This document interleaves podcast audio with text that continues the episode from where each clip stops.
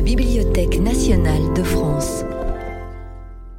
Dans le cadre du cycle La philosophie du quotidien consacré cette année à l'identité, le philosophe Fred Pochet évoque le malaise identitaire en contexte postcolonial. Bonjour à tous et bonjour à toutes. Et tout d'abord, ben, bonne année, bonne année 2023. Hein. De notre point de vue, une bonne année, c'est beaucoup de lectures, beaucoup de découvertes littéraires, philosophiques. Nous ouvrons aujourd'hui le troisième épisode de notre euh, série consacrée à série philosophique. Nous avons vu lors des deux premières euh, saisons, si je puis dire, le corps dans tous ses états, le rire et l'humour, et nous allons aborder cette année le thème de l'identité. Alors le cycle va se dérouler en, disons, en trois temps, comprenant chacun deux conférences. Le premier moment sera plutôt tourné vers la philosophie politique, la philosophie sociale, la question de l'identité collective, du nous. Le deuxième moment sera plus épistémologique, philosophie de l'esprit. Là, nous aurons des conférences sur le lien entre cerveau, mémoire et identité, mais également sur les liens entre hérédité et euh, identité. Et le troisième moment, les deux dernières conférences, euh, porteront, elles, sur, disons, plus classiquement sur l'identité personnelle, sur la métaphysique de, de l'identité et sur les racines philosophiques de la conception moderne de l'identité. Alors tout au long de ces six conférences, nous allons nous interroger donc sur l'identité collective, l'identité individuelle, et nous nous demandons si l'identité est une donnée ou une construction, si elle est un destin ou une aventure. Alors nous avons le plaisir de recevoir aujourd'hui Fred Pochet, qui nous a fait l'honneur de commencer le, cycle. Vous êtes professeur de philosophie à l'Université catholique de l'Ouest, à Angers. Vous êtes également membre du laboratoire recherche en psychopathologie et psychanalyse, qui est un laboratoire multisite qui, qui implique plusieurs universités, Angers, Rennes et Poitiers. Vous avez publié en 2021 euh, au bord de l'eau, maison d'édition euh, girondine, si ma mémoire est bonne, Le malaise identitaire, postcolonialisme, philosophie et psychanalyse. Alors dans cet ouvrage, vous faites la généalogie de courants contemporains que sont les courants postcoloniaux ou décoloniaux. Et si j'ai bien compris, ce n'est pas du tout la même chose, ou en tout cas, il y a d'importantes différences dans la mesure où les racines historiques sont différentes. Et vous faites également une analyse des tensions très vives, des polémiques très euh, vives autour de ces, des discussions sur ces courants que vous, euh, vous, vous, employez l'expression de malaise identitaire et d'autres parlent de repli ou de crispation identitaire. Alors, deux questions donc, auxquelles on va sans doute répondre, tenter de répondre aujourd'hui. Comment surmonter ce malaise et pouvons-nous décrisper l'identité?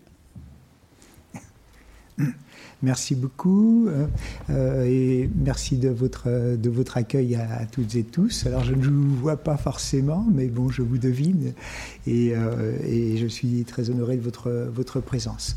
donc je vais aborder la, question de l'identité avec euh, évidemment euh, en toile de fond les, questions qui ont été soulevées euh, tout à l'heure. Vous savez que depuis quelque temps, on évoque la mémoire de l'esclavage, qu'on, évoque la mémoire de la, colonisation, que certains parlent même de mémoire blessée.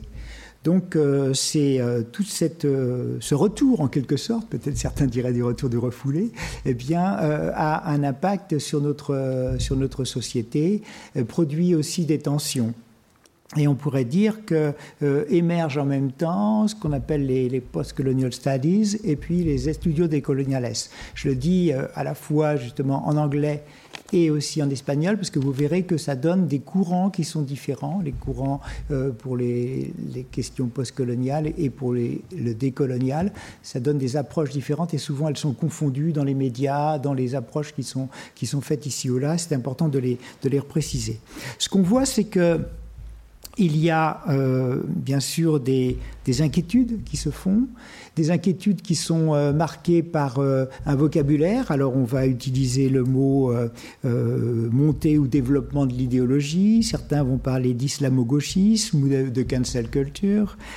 La culture de l'annulation ou de wokisme. Vous voyez tout ce vocabulaire qui apparaît dans les médias depuis déjà quelques années maintenant et qui crée des, tensions, des inquiétudes aussi près de certains citoyens. Et puis, sur l'autre, de l'autre côté, si je puis dire, il y a les, réactions de certaines personnes, je dirais héritières de l'immigration, par exemple, et qui euh, évoquent euh, un racisme systémique, euh, qui parlent d'un privilège blanc, qui parlent aussi de colonialité, comme d'une colonisation qui se poursuit, mais autrement. Hein. Et donc, derrière, il y a des des souffrances, des incompréhensions. Et euh, le travail que j'ai essayé de faire dans le malaise identitaire et que je vais essayer de, développer euh, brièvement avec vous, puisque nous, avons après l'intérêt, ce sera d'échanger, euh, eh bien, c'est d'essayer de, voir comment on peut sortir un peu de cette tension et peut-être se donner des espaces de ralentissement, comme ici, c'est un moyen peut-être de, sortir un peu des crispations pour essayer de, pointer qu'est-ce qui pose problème et, comment pouvons-nous euh, avancer ensemble, peut-être euh, euh, sans être dans l'invective ou sans être dans la, simplification de, la position des autres. Donc je vais développer trois, trois points. D'abord, je vais situer la différence qu'il y a entre les études postcoloniales et les études décoloniales, hein, pour qu'on comprenne bien que les filiations philosophiques ne sont pas les mêmes. Euh, ensuite, je vais euh, m'arrêter plus sur trois auteurs, mais ce sera très rapide, qui sont les trois figures euh, principales du courant dit postcolonial. Et dans un troisième temps, alors je montrerai je développerai quelques éléments critiques par rapport euh, à ce qu'on appelle les, études décoloniales, même si je pense qu'il y a des choses qui sont intéressantes dans ces, dans ces courants-là. Et ensuite, j'essaierai d'aborder, de, de, toujours en gardant comme, comme, toile de fond euh, ou comme fil euh, la, question de l'identité, comment on peut appréhender l'identité sans être complètement dans une approche figée de l'identité, Hein, tout serait verrouillé, mais sans être complètement du côté de ce que certains pourraient appeler une identité liquide, où à la limite on choisit tout, etc. Donc voilà un peu le, programme que je, que je vous propose. Et après, évidemment, avec, euh, avec grand plaisir, euh, nous pourrons euh, échanger, sachant qu'un intervenant, voilà, c'est quelqu'un qui a un peu travaillé une question, mais que vous avez tous des, des savoirs, des compétences et que je m'enrichis aussi des interventions de, de, de, ceux qui viennent dans les conférences que je peux donner par rapport à ce sujet. Commençons donc par euh, le premier, premier point. 1970, dans les années 1970, il est question déjà de post-colonial. On évoque euh, cette dimension. Mais il s'agit d'une dimension historique. C'est-à-dire qu'en fait, le mot post-colonial, lorsqu'il est utilisé à cette époque-là, n'a pas de connotation idéologique. Hein. c'est voilà, c'est une situation qui fait que cela arrive après euh, la colonisation. Et donc, euh, à partir de là, vous avez euh, un, certain nombre de recherches qui se, qui se font, mais plutôt de type historique. Dix ans après, donc dans les années 80, on commence à appréhender les choses un peu différemment et vous avez euh, euh, d'anciens colonisés ou tout du moins de, des chercheurs, des, des, intellectuels qui viennent de pays qui ont été colonisés, qui eux commencent à faire des recherches assez, euh, assez importantes aux États-Unis, en Angleterre, en Australie, au Canada, dans un certain nombre de pays, y compris en Afrique, où justement il y a une, une volonté de dépasser les disciplines, hein, de, dépasser les frontières. On voit bien que très souvent, ces intellectuels-là traversent les frontières physiquement, personnellement, puisqu'ils vont euh, dans d'autres pays, parfois pour y enseigner, pour y rester. Donc ils ont dépassé les frontières, mais ils dépassent aussi les frontières disciplinaires. D'où euh, peut-être euh, parfois la, difficulté à savoir où ils se situent. Sont-ils historiens Sont-ils philosophes Sont-ils euh, théoriciens de la littérature, etc. Et parfois ils sont un peu tout ça. schématiquement, on pourrait dire qu'il y a trois soucis qui intéressent ou qui préoccupent les recherches postcoloniales de ces, donc de ces intellectuels ou de ces chercheurs. Le premier, ça va être euh, le questionnement de l'hégémonie de la pensée et du savoir occidental. Donc, l'hégémonie de la, pensée et du savoir occidental. Donc, questionnement critique, on pourrait dire, par rapport à ça. Le deuxième, c'est essayer de donner de la place ou davantage de place à l'histoire et à la culture des pays qui ont été colonisés. donner davantage d'histoire, de, de, place à ces savoirs qui parfois ont été niés, mis de côté.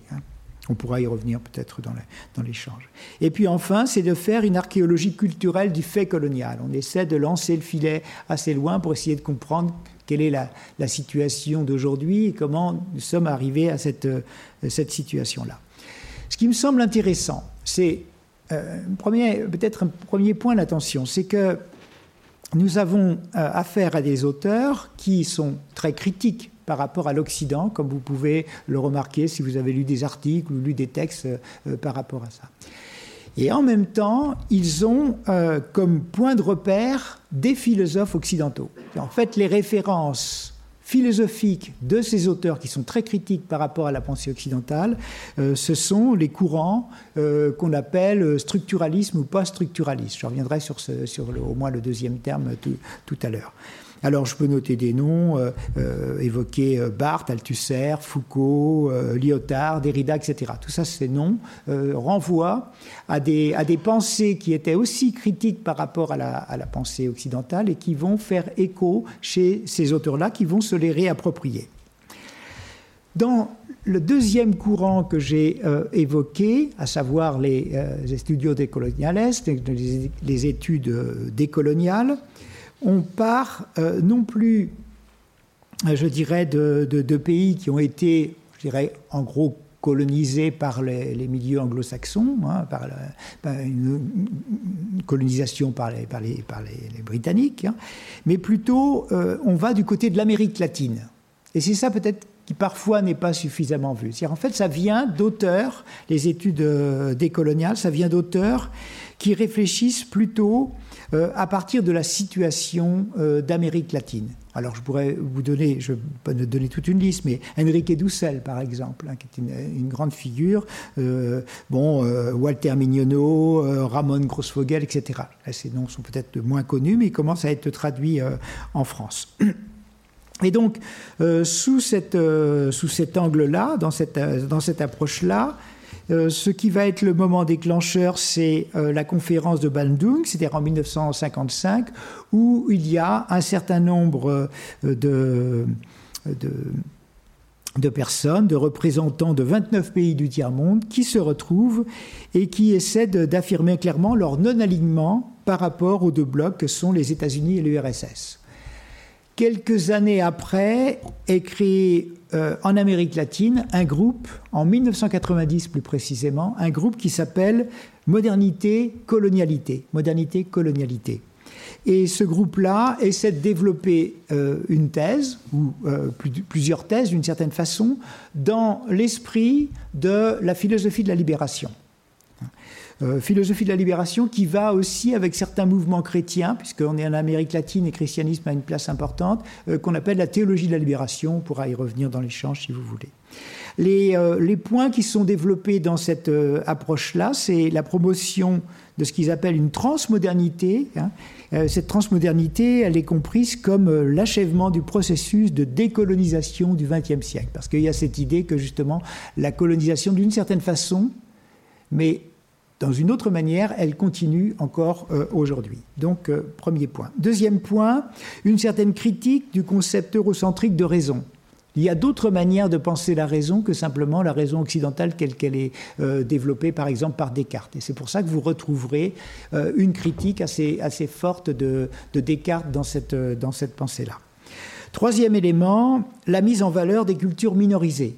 Vous savez très bien qu'en Amérique latine, il y a ce qu'on appelle globalement, c'est évidemment euh, une vision très, très large et, trop restrictive, les Indiens, et qu'il y a beaucoup de, cultures à l'intérieur de, ce, continent, et souvent ces cultures ont été minorisées, donc il y a une volonté de prendre en compte justement ce, savoir euh, face à ce que certains appelleront une injustice épistémique. Le, fait de, l'épistémique concernant le savoir, le fait de ne pas reconnaître euh, justement la force et la puissance de ces, de ces savoirs et l'intérêt de ces savoirs. Ensuite, euh, quatrième élément, c'est le rapport entre la philosophie et les luttes sociales, le fait que la philosophie n'est pas simplement pour interpréter, comme aurait dit quelqu'un, le monde, mais pour essayer de transformer les injustices sociales qui sont euh, vécues par les, personnes en situation soit de pauvreté, soit en situation de minorité. Souvent, ce sont les mêmes euh, dans, ces pays-là notamment.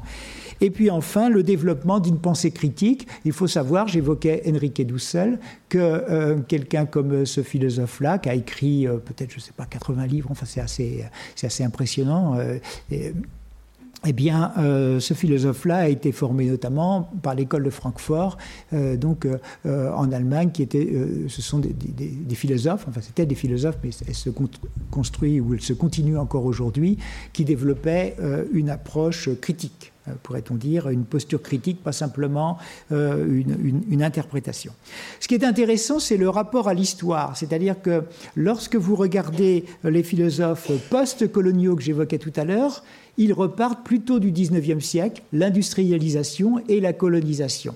Lorsque vous regardez le mouvement décolonial et les penseurs décoloniaux, eh bien, eux, ils lancent le filet beaucoup plus loin. Ils partent plutôt euh, de la naissance du capitalisme, qu'ils ne vont pas situer au moment de l'industrialisation, mais au moment de 1492, c'est-à-dire en fait au moment de la découverte entre guillemets, hein, bien sûr, ils n'utilisent pas ce terme, de la découverte de l'Amérique.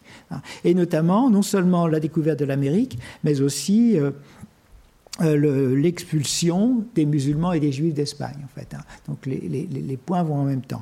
Donc là, on a affaire, à partir de ce courant-là, à une autre lecture de l'histoire qui s'inscrit de façon beaucoup plus profonde que, dans le, que, que, celle des, des, courants euh, euh, post-coloniaux, encore une fois, et qui vont insister notamment sur le concept de colonialité avec cette idée qu'il y a eu la colonisation, qui a eu des incidences évidemment politiques, militaires, etc., mais que même après la colonisation, dès lors que les peuples ont pris leur indépendance, se maintient quelque chose de l'ordre de ce qu'ils appellent la colonialité.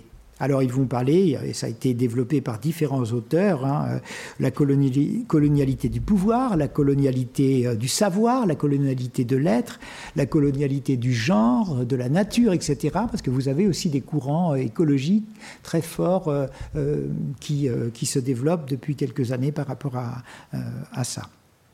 Donc on voit bien avec ce, ces, ces, ces courants-là qu'on a, qu'on a affaire à une, posture aussi critique par rapport à la pensée occidentale dominante, à l'hégémonie de la pensée occidentale. Et on va retrouver les mêmes craintes euh, par rapport à ce, courant-là. C'est-à-dire, en fait, euh, certains vont euh, leur reprocher d'ethniciser la société hein, ou de, s'attaquer aux Lumières d'américaniser la, société et donc d'américaniser la, vie publique, de, mal se positionner du point de vue des théories féministes, parce qu'on a affaire à d'autres courants aussi que le féminisme euh, euh, traditionnel universaliste, pourrait-on dire. Et vous avez même certains qui vont parler, je pense à Pierre-André Taguieff, qui vont parler de maladie sénile de la gauche intellectuelle contemporaine. Donc vous voyez, il y a euh, le vocabulaire qui est utilisé, est souvent très fort, souvent très polémique. Et ce que je m'efforce de faire, mais peut-être que euh, même en faisant cela, je peux choquer l'un ou l'autre, ou l'une ou l'autre, parce que le, débat est sensible, c'est d'essayer de, non pas de raccorder euh, ce qui, parce que les tensions sont très très fortes, mais de, dire, bon, est-ce qu'on peut un peu objectiver Qu'est-ce qui peut être intéressant de regarder chez ces théories-là et à quel moment on peut entrer dans une posture critique, mais en respectant euh, les personnes avec lesquelles on est en désaccord.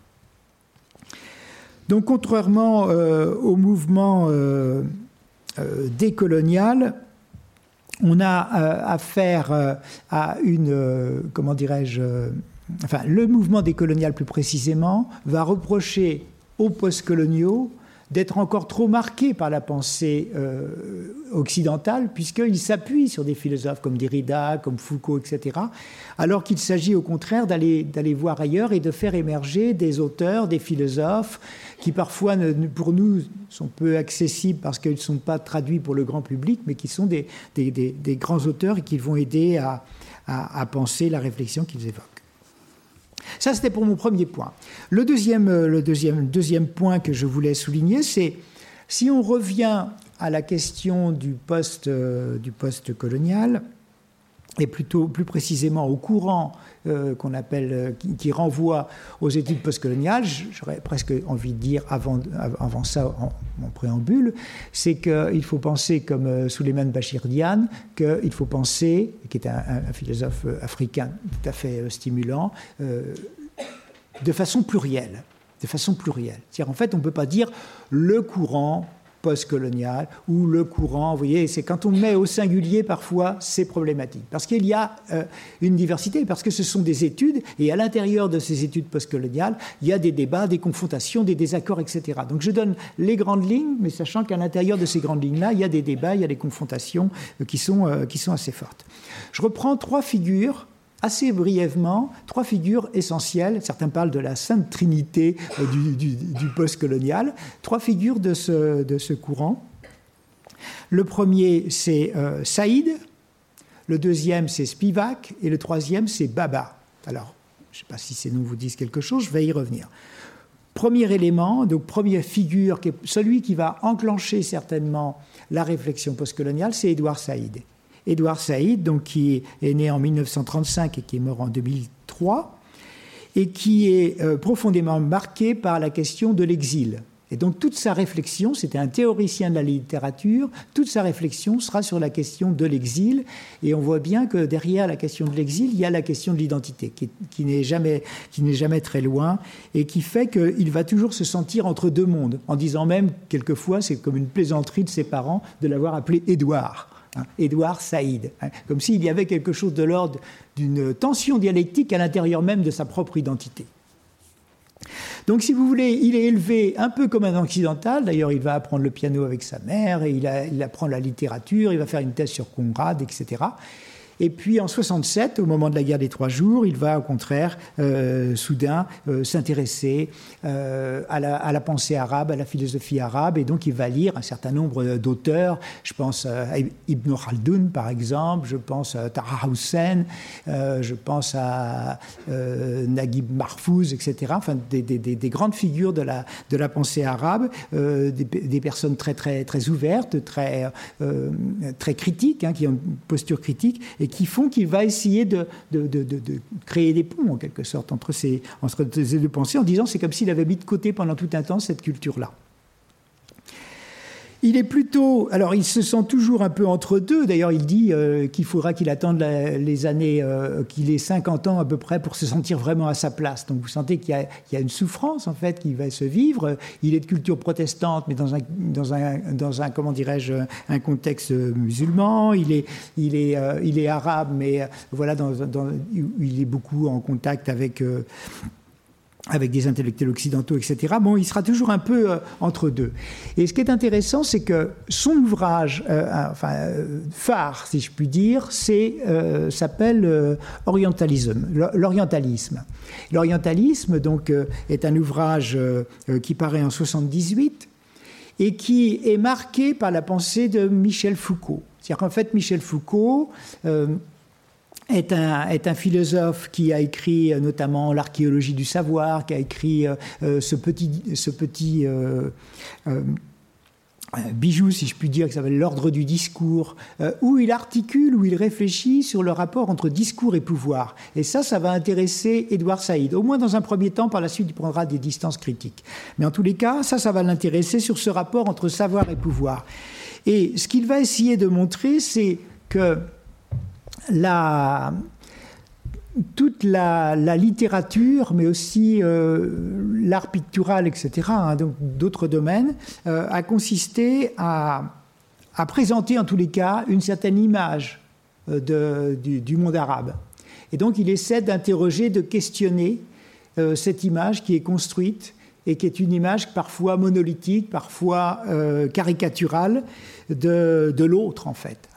Le, pendant que vous avez en, France, c'est Todorov, Nous et les autres qui est, un ouvrage aussi tout à fait passionnant parce qu'il essaie de penser dit, le regard des, écrivains français sur, euh, sur les autres, sur les étrangers. Alors, euh, Édouard Saïd est un peu euh, pionnier par rapport à ça. Comment on se représente le monde, nous, comme, comme occidentaux, comment on se représente le monde arabe, surtout lorsque on est imprégné de la culture, d'une culture occidentale, alors qu'il s'agisse de la littérature, de l'art pictural, etc. cela nous conduit à, une approche qui va sortir d'une conception figée et statique de l'identité. Hein. au contraire, il y a cette idée que l'identité est une construction. Pour Edouard Saïd, l'identité est une construction, donc elle n'est ni naturelle ni stable, mais elle résulte euh, d'une construction euh, intellectuelle et même parfois inventée de toutes pièces. Hein, fait référence à certains auteurs qui ont parlé de l'invention de la tradition. Donc voilà un premier, un premier point sur lequel évidemment on pourrait s'arrêter euh, plus longuement, mais une réflexion d'Edouard Saïd qui va donner l'impulsion des, des, études postcoloniales. Deuxième figure, alors Spivak, son prénom, c'est Gayatri Chakravarti, alors dit Gayatri Chakravarti Spivak, qui est une, euh, une auteure, une autrice euh, ou une philosophe euh, d'origine indienne, hein, et qui donc est née en 1942, donc l'année de, la grande, famine en Inde, hein, et qui va s'intéresser aussi beaucoup euh, aux questions postcoloniales avec un, regard sur les femmes des milieux du, milieu du tiers-monde. Et euh, la référence philosophique, j'évoquais Michel Foucault tout à l'heure, la référence philosophique de, de Gayatri Chakravarti-Spivak, euh, c'est Jacques Derrida. En fait, Jacques Derrida, on dit très souvent qu'il est très connu aux États-Unis, et c'est vrai. Et, il est connu aux États-Unis aussi parce qu'il y a eu un livre majeur euh, de ce philosophe qui a été traduit justement par Gayatri Chakravarti Spivak, c'est De la grammatologie. Un ouvrage 1967, qui, est, un ouvrage euh, important de réflexion sur l'écriture. Bon, je, n'entre pas dans les, dans les détails ici.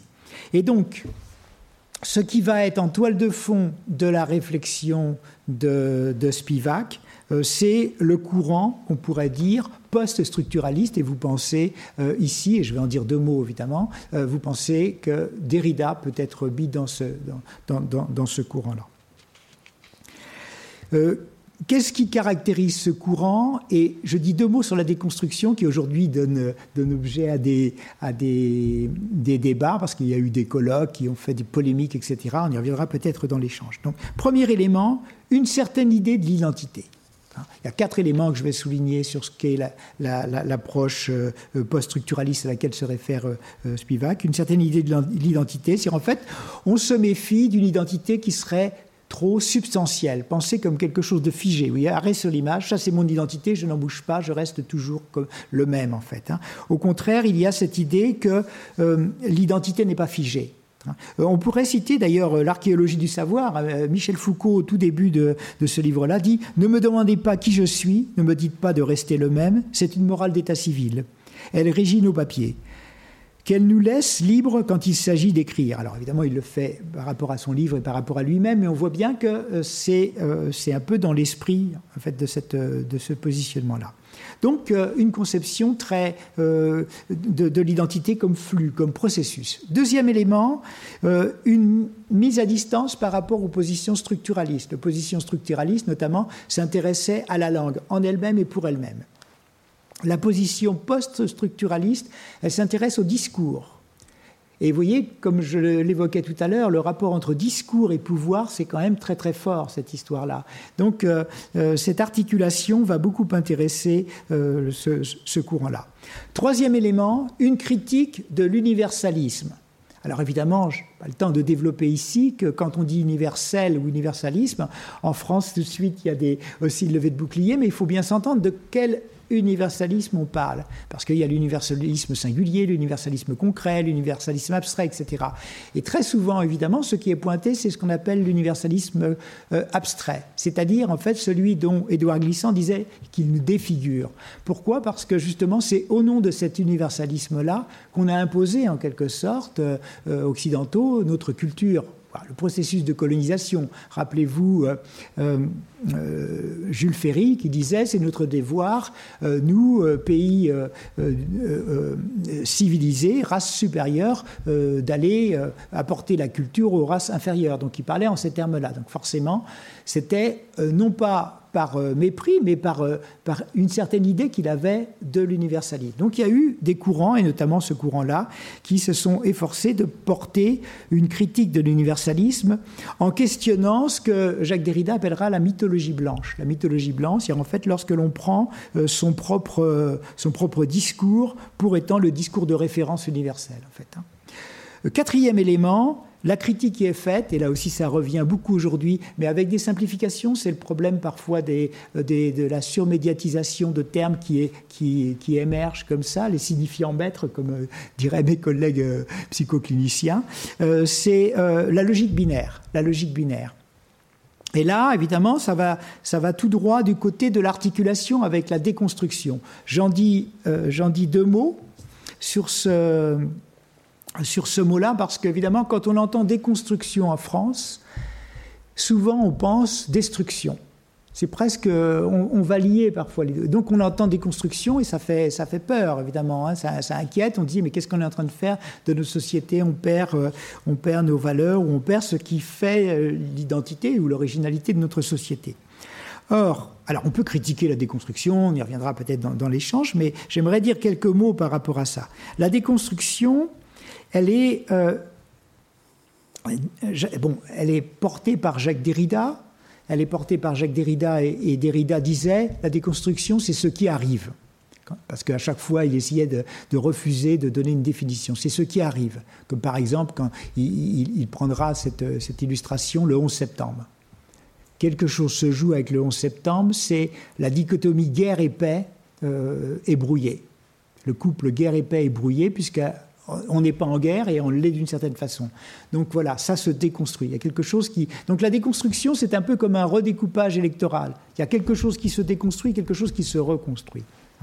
Et donc, euh, pour penser la, euh, pour penser la, toute réalité, hein, qu'il s'agisse du pardon, de l'hospitalité, du terrorisme, du droit, de la démocratie, Jacques Derrida va essayer de prendre en compte cette dimension qui est la qui est la dimension de, la, déconstruction en fait. Et notamment, ce qui est intéressant à souligner, c'est son rapport au couple. Il va interroger les couples en disant que toute la métaphysique occidentale, si vous voulez, toute la philosophie occidentale depuis euh, Platon jusqu'à aujourd'hui, hein, eh bien, fonctionne par couple.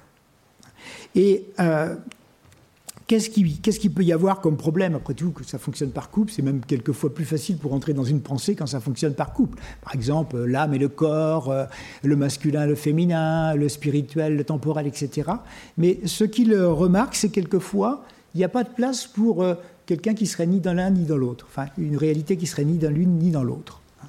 Et puis, il y a aussi parfois une hiérarchisation.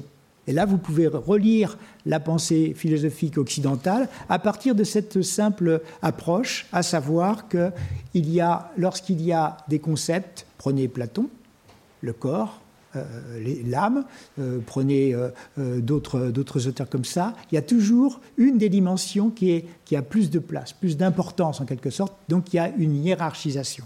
Donc il interroge cela. Il l'interroge, et on pourrait dire que Spivak en fait, en fait de, même, avec euh, d'abord, on repère les couples, on repère les couples, couples conceptuels évidemment, hein, on repère les couples, et puis euh, on essaie de, repérer aussi quelle est la hiérarchie dans ces couples, quel est le couple qui est valorisé. Par exemple, quand on lit Platon, l'âme et le corps, vous voyez bien que c'est moins le corps qui est important Hein, c'est le fameux soma sema, ça veut dire le corps prison en fait. Hein. Euh, mais c'est moins le, donc le corps que l'âme qui est important. Et toute cette philosophie va être, euh, quand, quand, quand même Socrate, lorsqu'il dit euh, de connais-toi toi-même, et le souci de toi-même, etc., on voit bien que c'est le souci de ton âme, en fait. Hein. D'autres traditions, Spinoza, Nietzsche, etc., vont renverser le processus en disant c'est le corps, il faut repartir du corps. Personne ne sait ce que peut un corps, comme dira Spinoza. Hein. Donc on voit bien que selon les traditions philosophiques, il y a une insistance sur l'un et sur l'autre. Et donc on va, dans ce processus-là, repérer la hiérarchie, et puis ensuite la renverser pendant un temps pour dire, tiens, si finalement ce qui est mis de côté, on le mettait en relief, qu'est-ce que ça donne? Et puis après, on essaie de proposer autre chose. Prends un exemple tout simple, lorsque euh, il y a eu euh, des... Euh, des tensions dans les, dans les banlieues, comme il y a eu en 2005 plus, de façon plus, plus radicale. Beaucoup ont dit, mais il faudrait remettre la politique des grands frères, etc. Et donc on insistait sur la fraternité. Et certaines jeunes filles ont dit, mais euh, vous êtes en train de réinstaurer un certain machisme au sein de nos cités, parce que euh, de fait, c'était la fraternité, c'est penser le lien social à partir d'un pôle qui est le pôle masculin. On voit bien que fraternité, c'est masculin, c'est pas sororité. Et donc, euh, voilà, la, déconstruction euh, permet de regarder ce qui est à la marge. Et notamment, euh, je ne rentre pas évidemment dans le, dans, cœur, dans ce qui demanderait tout un développement, mais quand Spivak fait le travail de déconstruction, c'est aussi pour regarder, par exemple, les femmes du tiers-monde. Les femmes du tiers-monde. On a parlé pendant tout un temps de libération d'un peuple, par exemple en 1947 avec l'indépendance de l'Inde. Euh, certaines catégories sociales se sont euh, émancipées, mais euh, les femmes avaient joué un rôle, mais sont, quelles sont-elles devenues? Qu'est-ce que l'histoire en a retenu, etc. Donc elle a eu partie liée avec les subaltern studies, en fait les, études des historiens sur les, subalternes. Elle reprenait le, terme de Gramsci, en fait, les subalternes, les personnes qui sont, mises de côté. Et, Spivak va euh, insister sur cette, euh, sur cette notion justement de, de, de, de, marge, de prise en compte des marges, et aussi en, posant la question dans un texte qui va devenir célèbre et qui va être traduit dans beaucoup de, pays, les subalternes peuvent-elles parler? Les subalternes peuvent-elles parler? Enfin, Où elle prend des, des, exemples du Satie, etc. Bon, je passe le détail. Donc, troisième, euh, enfin, deuxième, euh, deuxième euh, figure, hein, Gayatri Chakravarti Spivak, avec la même dynamique que, Derrida, hein, c'est-à-dire une conception de l'identité qui est aussi processus et une prise en compte des marges une prise en compte des marges, de celles, de ceux ou de celles dont on ne parle pas, que l'on ne voit pas forcément. Et puis le dernier, Omi Baba, Omi Baba, c'est euh, euh, une figure aussi tout à fait intéressante qui, qui va être marquée par Saïd que j'évoquais tout à l'heure, qui va lire Jacques Lacan, Michel Foucault, qui va s'intéresser à, différentes disciplines. Donc, elle est vraiment une traversée des disciplines. Et professeur à Harvard, auteur d'un certain nombre d'ouvrages. Et lui aussi, il questionne les oppositions binaires. Hein, qui contribue selon lui à figer les identités, à figer les identités. Par exemple, le centre et la marge. Par exemple, le civilisé et le sauvage. Vous voyez, éclairé et l'ignorant. Ceux qui auraient le savoir et puis ceux qui ne seraient rien, etc. Vous voyez, donc, euh, ce sont aussi, ça fonctionne comme ça. C'est des, couples aussi qu'on retrouve. Hein. Euh, je vous renvoie au maître ignorant de Rancière, en fait. Hein. Donc, vous voyez, il y a cette, euh, mise en question des disciplines, on pourrait dire, des disciplines, qui fait qu'il y a une, épistémologie indisciplinée, si je puis dire, puisqu'elle traverse la littérature, etc.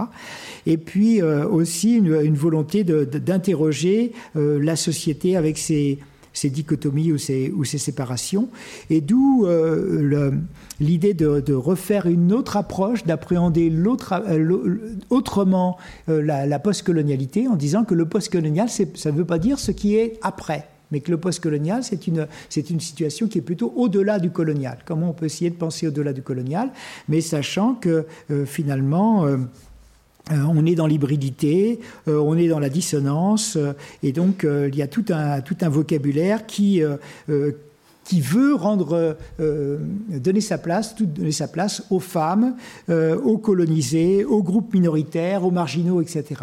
Hein. mais en, sortant euh, des analyses de classe comme ça a pu être fait euh, dans d'autres approches en fait.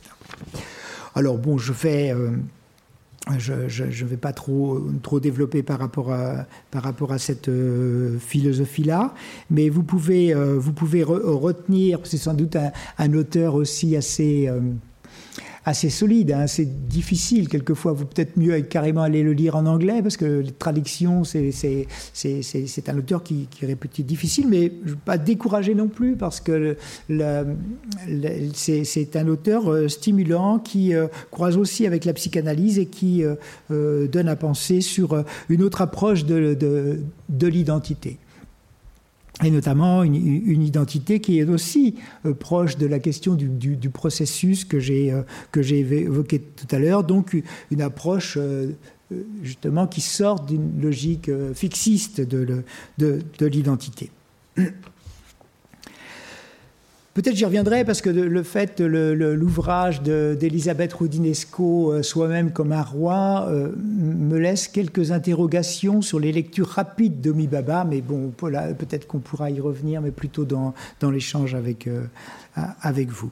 Si on, se résume, en fait, hein, c'est, on peut dire, Saïd va mettre en valeur la notion d'identité d'exilé, d'identité d'exilé. D'ailleurs, il, euh, souligne la notion de contrepoint. Hein. Il fait des lectures contrapuntiques, en fait. Hein. C'est euh, en écho à, Bach, en fait. Hein. Sur la musique de Bach, vous savez, il y a toujours un double, double registre. Et d'une certaine façon, on peut dire c'est pareil pour l'exilé. L'exilé, il entend la musique, sa musique intérieure, c'est celle à la fois euh, du pays dans lequel il est, mais aussi du pays dont il vient. Il y a quelque chose qui se joue, qui, lorsque c'est travailler, dépasser, euh, est une richesse en fait, hein, et peut euh, euh, apporter aussi beaucoup pour le pays qui accueille. deuxième dimension, Spivak, deuxième auteur Spivak, elle va insister sur une identité qui est non réductible à l'image que l'on s'en fait, à une identité plutôt comme processus. Et là, c'est évidemment, elle est très déridienne, hein, même si elle pointera quelques postures critiques. Et puis le troisième, c'est Omi Baba qui va insister sur la notion d'hybridité. Donc vous voyez que derrière ces, ces auteurs de référence, euh, nous n'avons pas affaire à des intellectuels ou des philosophes, enfin ce sont au moins les principaux ici, qui euh, développeraient une approche euh, identitariste, si je puis dire, hein, fermée, close sur elle-même. Hein.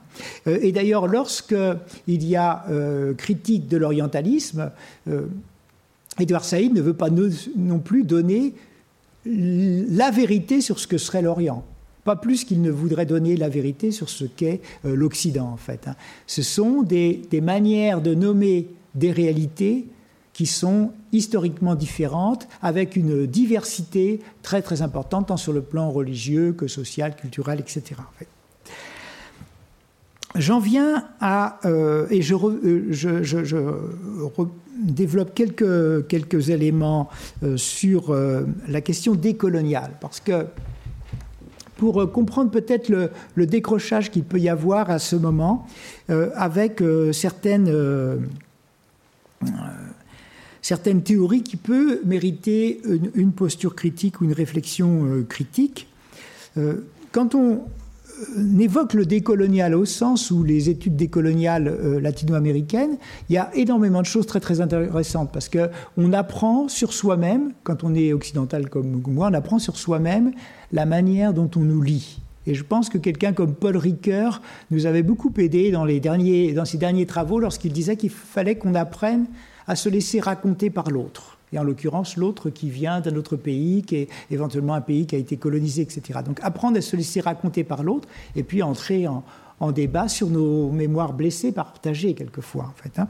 Donc il y a énormément de choses très très intéressantes. Malheureusement, peu traduite en France pour l'instant, euh, du, courant décolonial. Mais il y a aussi une réception du courant décolonial, et parfois une réception militante du courant décolonial, qui, sous certains aspects, est problématique, et je vais en, dire, euh, dire, deux mots.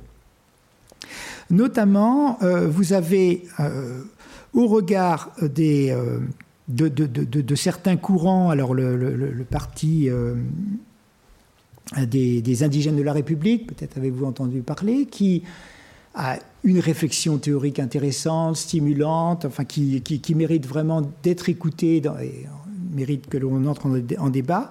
Mais certains, euh, certaines euh, figures de ce courant-là développent certaines approches de l'identité qui, à mon sens, sont problématiques. Et là, on peut bien sûr discuter.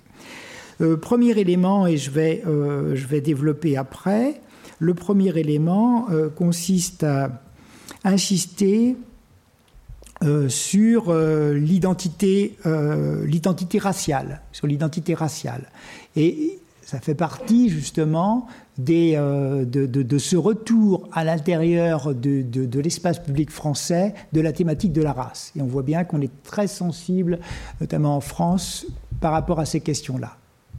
Donc ça remet l'éclairage, si je puis dire, sur la thématique de la race, mais je, dirais tout à l'heure en quoi ça peut être problématique. Ça ne veut pas dire qu'il faille euh, complètement gommer ce terme-là, mais euh, à condition qu'on l'entende évidemment pas au sens génétique, mais au sens d'une construction euh, sociale. Donc, premier élément. Deuxième élément, une approche plutôt distanciée par rapport à tout ce qui relèverait d'un croisement des différences un croisement des différences. Et là aussi, j'en toucherai, euh, deux mots, et notamment une critique, en fait, carrément des mariages mixtes. Et puis, troisième élément, une, euh, une approche que j'appelle monofocale de l'identité, focalisée sur un aspect de l'identité. Et ça reviendra, et j'essaierai de développer dans, les derniers points, mais je, regarde euh, mon partenaire, euh, je, tiens, je tiendrai compte de l'horaire pour qu'on puisse euh, échanger, parce que c'est ça qui m'intéresse d'échanger avec vous. Hein. mais ça me permettra de développer quelques éléments de ce que j'entends par identité, comment on peut l'apprendre peut-être pour s'affronter sans se massacrer, pour utiliser l'expression de, des, des, collègues convivialistes.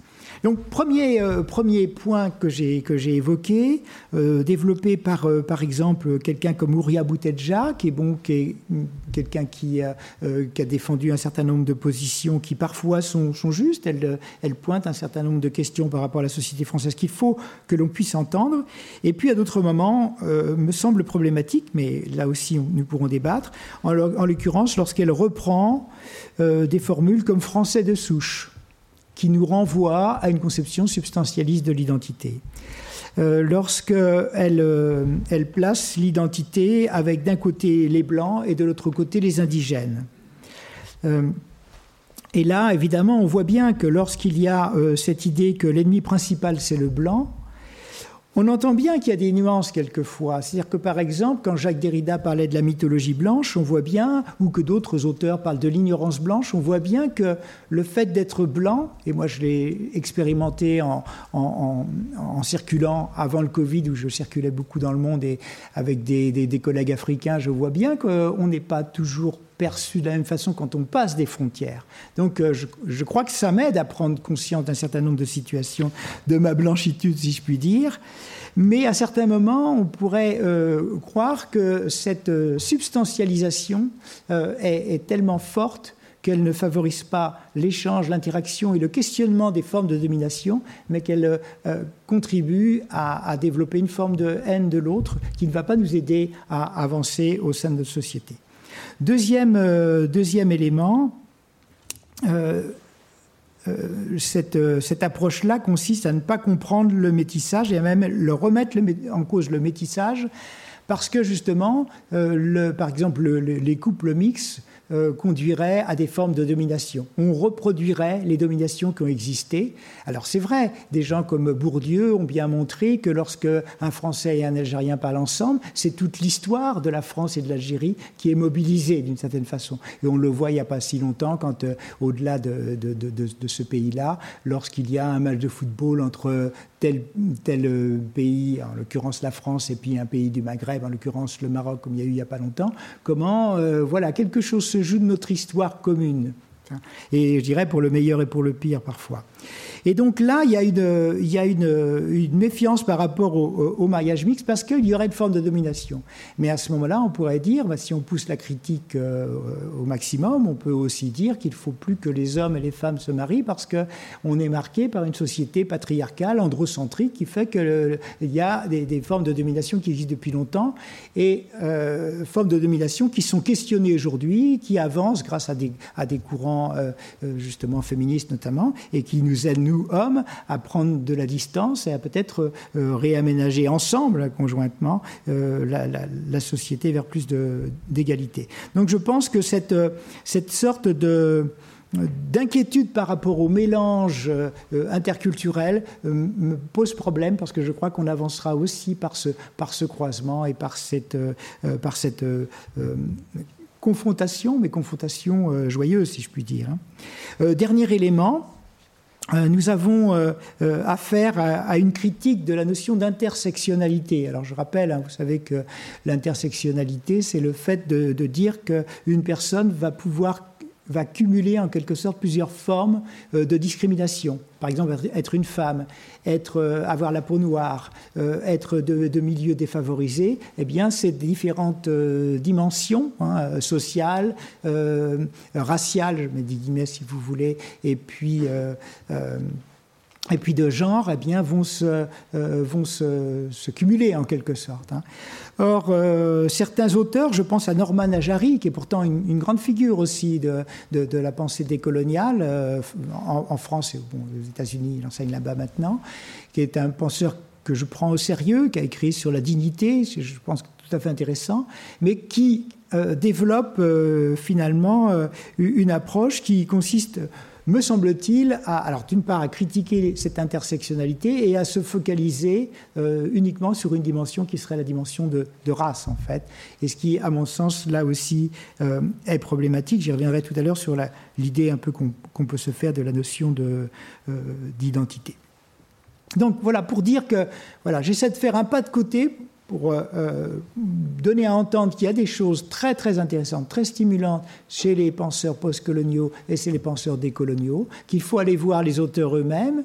Euh, peut-être que certaines approches journalistiques peuvent nous aider à entrer plus pédagogiquement, mais parfois elles sont caricaturales et donc je crois que c'est important d'aller voir les auteurs eux-mêmes.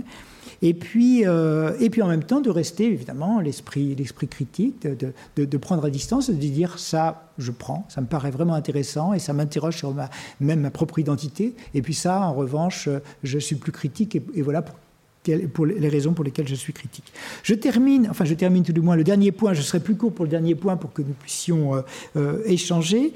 Euh, j'aimerais justement aborder la question de l'identité, mais j'y suis toujours en fait. Mais euh, qu'est-ce que j'en déduis finalement de cette, euh, de cette réflexion? Et alors on pourrait se poser des questions toutes simples. Pourquoi doit-on s'identifier? Pourquoi doit-on s'identifier?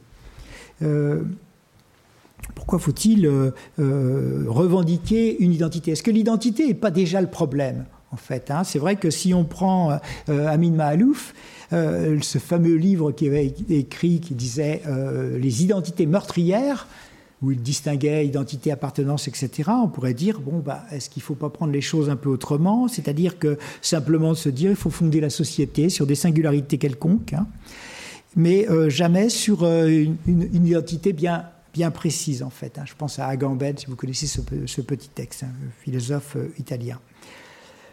Moi, je pense que le, problème, il est euh, peut-être de trouver plutôt un juste milieu. En fait, il faut bien s'identifier. En vrai, par exemple, ne serait-ce qu'entre parents et enfants. On voit bien que euh, si euh, on ne s'identifie plus et qu'on est sur le, au même niveau, que parents, les enfants, ils sont copains-copains, on voit bien que ça pose un problème en termes d'éducation. Et ça, c'est dans toutes les relations humaines. Donc, euh, savoir s'identifier et puis identifier autrui, mais sans l'enfermer. Et peut-être qu'il y a deux écueils. Le premier, eh bien, c'est celui de la substantialisation de l'identité. En fait, l'autre est toujours le même, je l'ai identifié comme étant comme ça et il va rester le même et je vais peut-être même enfermer euh, son identité dans mes propres représentations, dans les idées que je, que je m'en fais.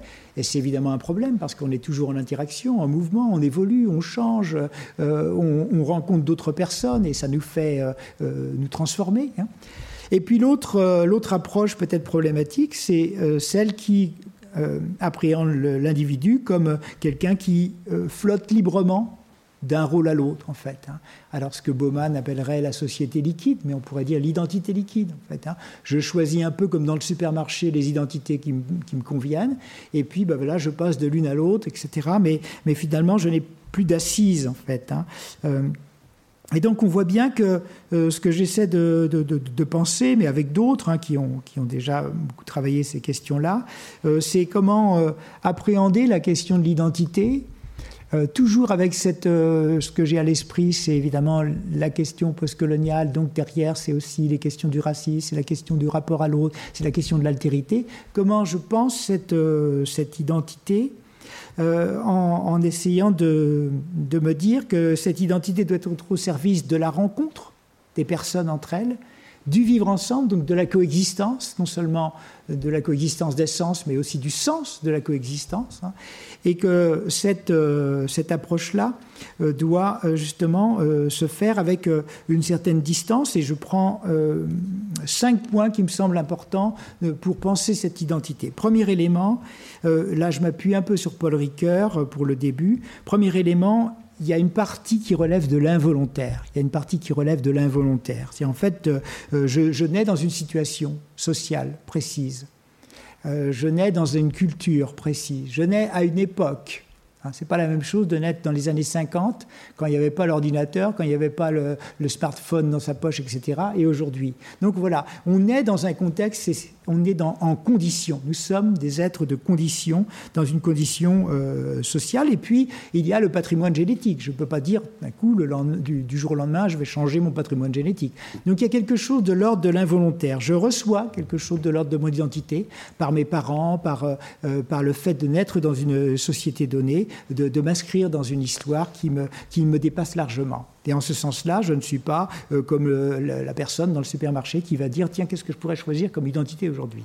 Deuxième, euh, deuxième dimension, l'identité, elle est aussi, elle relève aussi d'un acte de volonté pour se maintenir en quelque sorte le même dans le temps. Comme par exemple la promesse. Vous partez un an à l'étranger, puis vous revenez et vous aviez dit à vos amis, je te promets de venir te voir. Et donc là, vous revenez et euh, vous êtes le même en fait. Hein. Vous avez peut-être changé, vous avez peut-être changé de langue entre-temps, vous avez rencontré d'autres personnes, mais voilà, il y a quelque chose de l'ordre d'une continuité dans le temps qui se fait. Donc la continuité dans le temps se fait comme relevant de l'involontaire, mais aussi comme relevant du volontaire. Et puis il y a aussi le fait que nous, euh, nous sommes des êtres qui racontons, nous racontons des histoires. Et nous structurons notre identité par le fait même de raconter les histoires. Donc toute cette dimension-là de récit, de ce que certains appellent l'identité narrative, contribue à structurer euh, notre, notre identité. Et donc euh, fait aussi qu'à certains moments, on ne va pas raconter tout à fait la même histoire sur les événements blessants, sur les événements joyeux que nous avons vécus. Hein, selon la, posture, l'époque que l'on vit, la, situation que l'on vit, professionnellement, amoureusement, etc., on va raconter des choses euh, différemment. Donc ça veut dire qu'il y, a du mouvement déjà par rapport à ça. Euh, autre élément, c'est que nous sommes, je dirais, empêtrés dans des contextes. En fait, le contexte c'est ce qui préside à la formulation d'une parole. Hein, en fait, une parole va prendre sens dans un contexte, mais c'est plus que ça. Je suis habité par des contextes qui, euh, qui me traversent d'une façon ou d'une autre. Le fait d'être né dans telle ville, dans tel ou tel pays, dans tel ou tel type d'habitation, ça structure aussi mon rapport au monde et, et mon identité mon contexte, je l'habite en quelque sorte. Non seulement je suis empêtré dans des histoires, mais je suis empêtré dans des contextes. Et puis, euh, euh, autre, autre point, si je puis dire, hein, c'est euh, que l'identité, c'est aussi ce vers quoi je tends. C'est aussi ce vers quoi je tends. C'est-à-dire qu'en fait, c'est aussi mon imaginaire. Ce n'est pas quelque chose qui est clos et fini, terminé, mais c'est quelque chose vers quoi je tends, en fait. Ce que j'ai envie de devenir, ce à quoi je m'identifie, les valeurs qui sont les miennes et vers lesquelles je tends et dont j'essaie de vivre euh, en plus euh, avec une certaine cohérence, c'est aussi ça. C'est-à-dire en fait l'identité est aussi quelque chose qui est l'ordre du devenir, est aussi en devenir en fait. Alors quelques mots pour, euh, pour terminer puis entrer dans la, dans, dans, la discussion.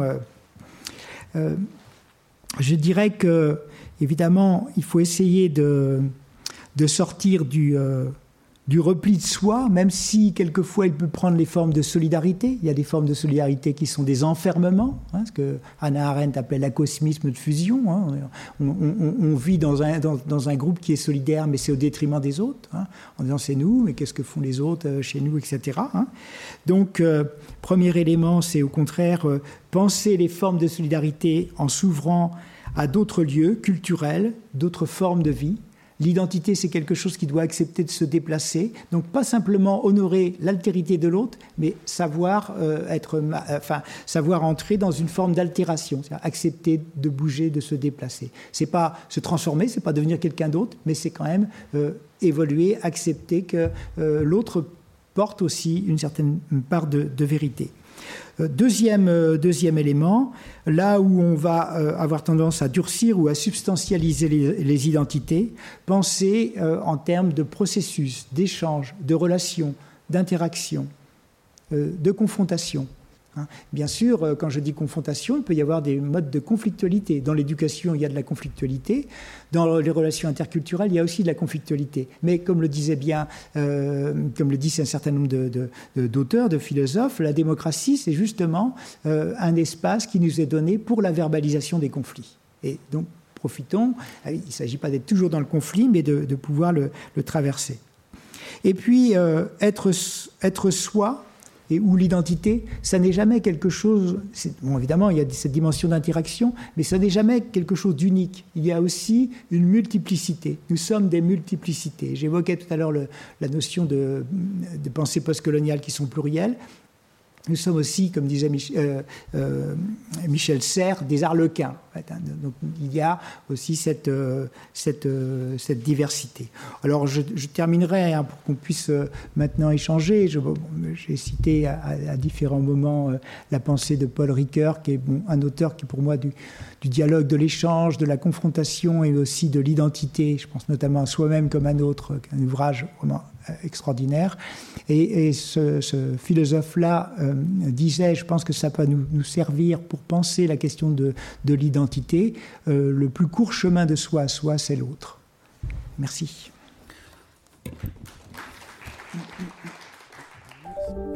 Vous venez d'écouter un podcast de la Bibliothèque nationale de France. Retrouvez les conférences, rencontres et créations de la BNF sur toutes les plateformes de podcast ainsi que sur le site bnf.fr.